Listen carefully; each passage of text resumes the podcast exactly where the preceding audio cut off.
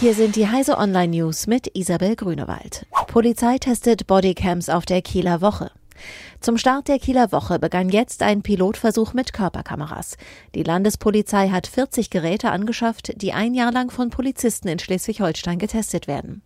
Polizeidirektor Axel Behrens sagte vor dem Start des Versuchs, die Bodycam soll die Kollegen vor Übergriffen schützen, die Kamera soll dem polizeilichen Gegenüber den Spiegel vorhalten. Die Landespolizei erhofft sich von dem Einsatz der Technik in Konfliktsituationen mit Beamten einen deeskalierenden Effekt. Abgasskandal Audi-Chef Rupert Stadler festgenommen.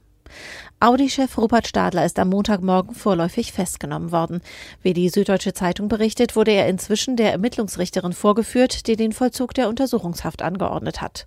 Stadler wird vorgeworfen, schon vor zweieinhalb Jahren Hinweise auf Dieselfahrzeuge mit manipulierter Abgasreinigung bekommen, aber bewusst in Kauf genommen zu haben, dass solche Modelle weiterhin hergestellt und in Europa verkauft wurden.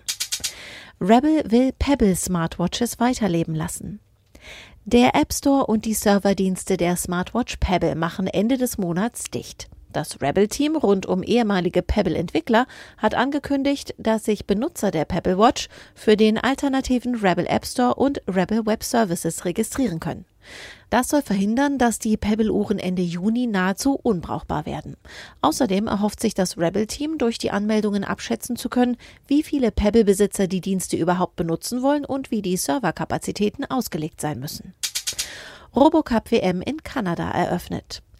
Drei Tage nach der Fußball-WM der Männer in Russland ist im kanadischen Montreal am Sonntagabend auch die diesjährige Robocup-Weltmeisterschaft offiziell eröffnet worden.